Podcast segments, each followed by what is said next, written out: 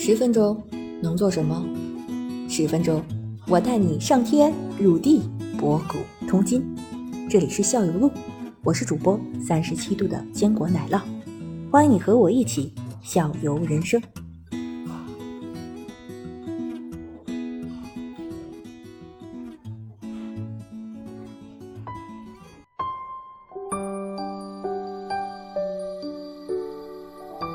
嗯，那马老师，我听说最最好的瑜伽会馆里面，就是说，包括那些大师办的培训班，他们都是不放镜子的，是这样。呃，对对，瑜伽教室都是没有镜子的，除非是高温瑜伽教室会有镜子。嗯，这是我知道的啊。我们瑜伽馆也是没有镜子啊，高温瑜伽教室才会有镜子。我觉得，嗯啊。但是一个比如初学的人，像子清这样，你不给他镜子，他就他能迅速的这个走到一个很高的境界吗？那这就是教练的功效了呀，教练会看着你的呀。而且你如果有镜镜子的话，你也只是摆出了一个样子而已，还是外看外向的，只是摆出了一个姿势而已。对，咱刚才也就顺着来介绍到了很多的瑜伽的流派，嗯，流派叫阿斯汤加。啊，阿斯汤加对，高难度就是必须要练好好多年才能这样的。你说说我。我觉得很像刘瑜伽，也是让重心在不停的流动，身体的姿势做出各种各样高的动作。我见过一个，就是那种叫做，就是他那种表演性质的一个瑜伽，就是他那那些动作就是超级高难度表演。嗯，对对对对，高难度。因为我是在那个什么，是两呃一零年的，一零年的上海世博会里边，那个是我是在印度印度馆，印度馆里他有那个表演。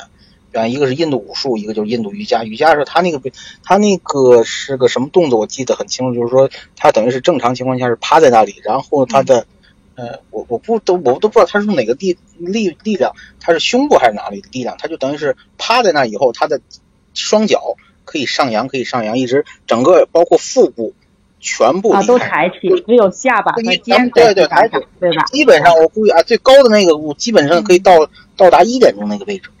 特别高，呃呃，明白，呃，不算蝎子，不算蝎子，蝎子就弯过去。的，哎，对，蝎子是弯过去，它是平，很平直，很平直，对，很平直那个，而且那两个，那是一个，就两个人，两个人对，那个两个人一起在表演，然后有一个年轻的，因为因为那个身体很瘦，他那个就达到一点钟状态，另外一个也就两点钟状态就上不去了，那就这不两个人不对称，不对称的，但是就能力是能差别的。这个不算太难的，这个不算太难的啊。那就是刚才呃，那是阿斯汤加，应该是第三序列里的提示啊。阿斯汤加一共是嗯五个序列啊。然后呢，就是第一级呢，就是还是身体层面的，就是其实就是理疗，所有的人都可以练习的。嗯，你刚才又说说到阿斯汤加，还说到刘瑜伽。刘瑜伽呢，其实是从阿斯汤加就是演变过去的啊。哦。就更容易被大众理解，其实对吧？对，流一提也不是被大家大众所理解，是流瑜伽它的灵活性，就是体式编排的灵活性更更就是怎么说呢？更灵活一些，它体式编排更灵活一些。然后你就是上课的时候呢，你能适应，就是比如你这一节课有一些人他体式很弱的，对吧？那你就可以编排的这种流动啊，稍微的就是动作舒缓一些的，对吧？如果就是他。这这这节课呢，今天大家上课呢，就是一看大家都是练习很好的，对吧？那你可以留瑜伽，你在编排动作提示的时候呢，都可以做一些高难度的提示，对吧？做一些力量型的提示。然后这个流动呢，也可以有快一点的流动，也可以有慢一点的流动，是不是？嗯。就它的提示编排灵活性会更大，适应的会更广一些。主要是从欧美那边，嗯，传到中国的，啊。但是它也是以阿斯汤加为基础啊。阿斯汤加是从就是印度呃创始出来的，还是从欧美那儿又演变回来的？呃，不是，阿斯汤加这是一个很传统的瑜伽流派。这个瑜伽流派从嗯，就是从存在到现在，据说应该是有五千年的历史。然后呢，也是从近代从这个就是克里希亚马查亚，然后传给了帕坦比乔伊斯。然后呢，就是攀登比较，这些都是大师的名字吗？对，对，也就是他的祖师爷，我们管他叫阿斯汤加的祖师爷。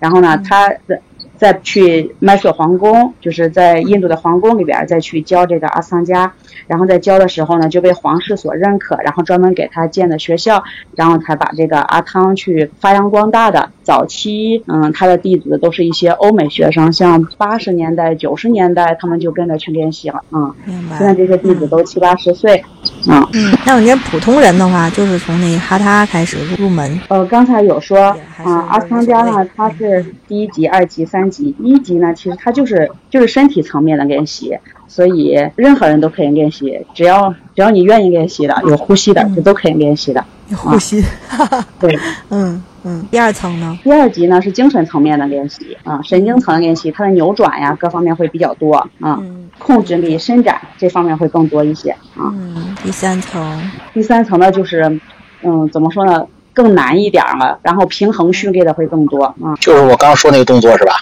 哎，对，那都属于平衡，平衡系列的会更多一些。第四层、第五层呢，说实话是挺难的，我也没见过，啊，我没看到过别人练习，啊，我们学校目前每年去练习，他们也就练到第三级，有练四级的，我可能也不太认识，啊，基本上学不是去精神层面，就是还是在身体层面上的追求这种。他已经超越身体层面了，到第四、到第四层、第五层，其实他就是更难度，就是花更体式更难一些，啊。但是你基本上往往练习到第一第二层的时候呢，第三层练习到第二层结束，练习到第三层过半的时候呢，基本上就已经算是全球已经算是很好的老师了。已经三级练完的，在全球现在听说的也就几个人啊。所以说奶酪你也不用刨根问底儿四层五层了。四层五层我也没见过。昨天俺那个说那啊说说那烤鱼挺好吃这个状态，你就就一级起步吧。我就不，然后那个还有我还挺好奇的，知道吗？对，再往后练习呢，第六层、第七层就是什么呀？回归家庭。哦，哎，我这跨跨越是挺厉害的。哎，对，就在家庭里待着。回归家庭，宅男。他练习这些也是为了让你更好的生活，还是那句话，哎，对，目标，嗯，最终还是要回归到生活状态。要让那就最高级、最高级级别的这个目标就是回归家庭。和谐的对对，像像有时那个就是阿汤家那个掌门人，他就会开一些玩笑，嗯，有一些人都结婚了，然后带着孩子去练习什么的，他说，嗯，你已经练到第七级了，很好，嗯，直接，然后第五层、第六层就跳过去了，跟紫晶一样。呃，那个基本上是不练习的，蛮少的，对。哦，是不用练，就说也不是，基本上是没有对关系，对对对对，那个体式，因为我们也是学一个动作，比如说学一个动作，人家人家给你一个动作，你再往里。加一个动作，基本上就给到三级吧，后面的都很少，嗯，动作也没见过，嗯嗯，好的好的，那我们来那个太高级，咱不用真真的不用挖掘挖掘到那点。你能练到第三级，你可能都需要一辈子，一辈子了，这这这下辈子的事儿，这我不想练那个，这对我一看那我就腰疼，就是扭来到第二层，就是艾玛老师说那第二层扭来扭去，我啊我一听扭来扭去，算了，我练不了。艾玛老师，我这边还有一个悖论的东西，说是这样。就是什么呢？就是说那个，呃，我老婆他们说，就是做瑜伽的时候，呃，我说他我那个他那去瑜伽班学习瑜伽，然后我再问他，我说你为什么在那边做瑜伽的时候回来以后就不做了呢？你知道他跟我这么说，他说那个地方有氛围，然后那个地方呢大家一起的时候，我这个我这个动作才能完成，而我在自己在家里时候，可能没人鞭策，没人鼓励，然后这个动作我就完成不了，我就就做不出来。或者达不或者达不到效果，但是这个的话，跟麦艾玛你刚才讲那个一开始讲的话，要修自我，要看内心，要不要去管周围环境的这个状态，这个有悖论的。对对，因为他这个得到一定的境界，你才可以的。就跟小孩刚学习，你就得给他送到学校去，他跟别人才能学。你让他自己在家好好学，你就得看着他。但是呢，等他上学上学上到大学上到一定程度，他真的学进去了，他自己就爱学了，他才能自己练习。才能达到自我练习的这个阶段，有一个过程的，这样这样可以是吗？不同阶段的，就是你得刚开始你是小孩儿上学时候，你都得有那个氛围的，对吧？对对，他是他就这个状态，气场一样，对，这都是一样的，嗯。啊，他也是他也是看大家一起，也就是境界低，也是个境界低的表现，就是说必须必须看大伙一块一块努力，他在这个氛围里，他一下就是说哗一下跟被大伙一带着一块就上去了。其实还有一个就是什么，在家里边杂念太多，一会儿哎呦，冰箱也有点啥，一会儿我干点啥，一会儿这一会儿那个，可关窗户关没关呢？一会儿我这个那个的，这磨蹭磨蹭，那磨蹭磨蹭的，根本就没法练习，就没有那个环境，你能懂吧？能懂能懂。在瑜伽馆呢，我觉得要是练到一定程度啊，就得在这个嘈杂的环境中练，哎，才体现你练到一定境界了，对吗？那必须在嘈杂的环境当中。就是练的比较好的话，就自我可以在家练习就行了。嗯，对对。这个在家真正的能在家自我练习的人，你需要很强很强的自控能力的。嗯，我应该可以，应该可以。你不是你肯定来了，你肯定把自己拔高了，你肯定到不了那个水平。我而且还有你得在就像大师啊。不能一辈子都在三摩地里一样，他有那么几个点实现了，就是已经达到那境界了。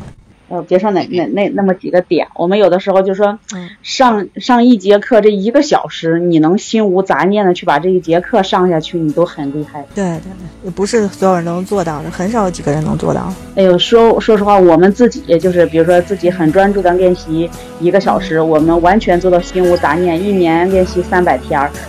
也就有那么几天可以稍微能做到一下而已，其他的，对，还是一会儿练练就走神儿，想想这个，想想那个，你肯定会。嗯。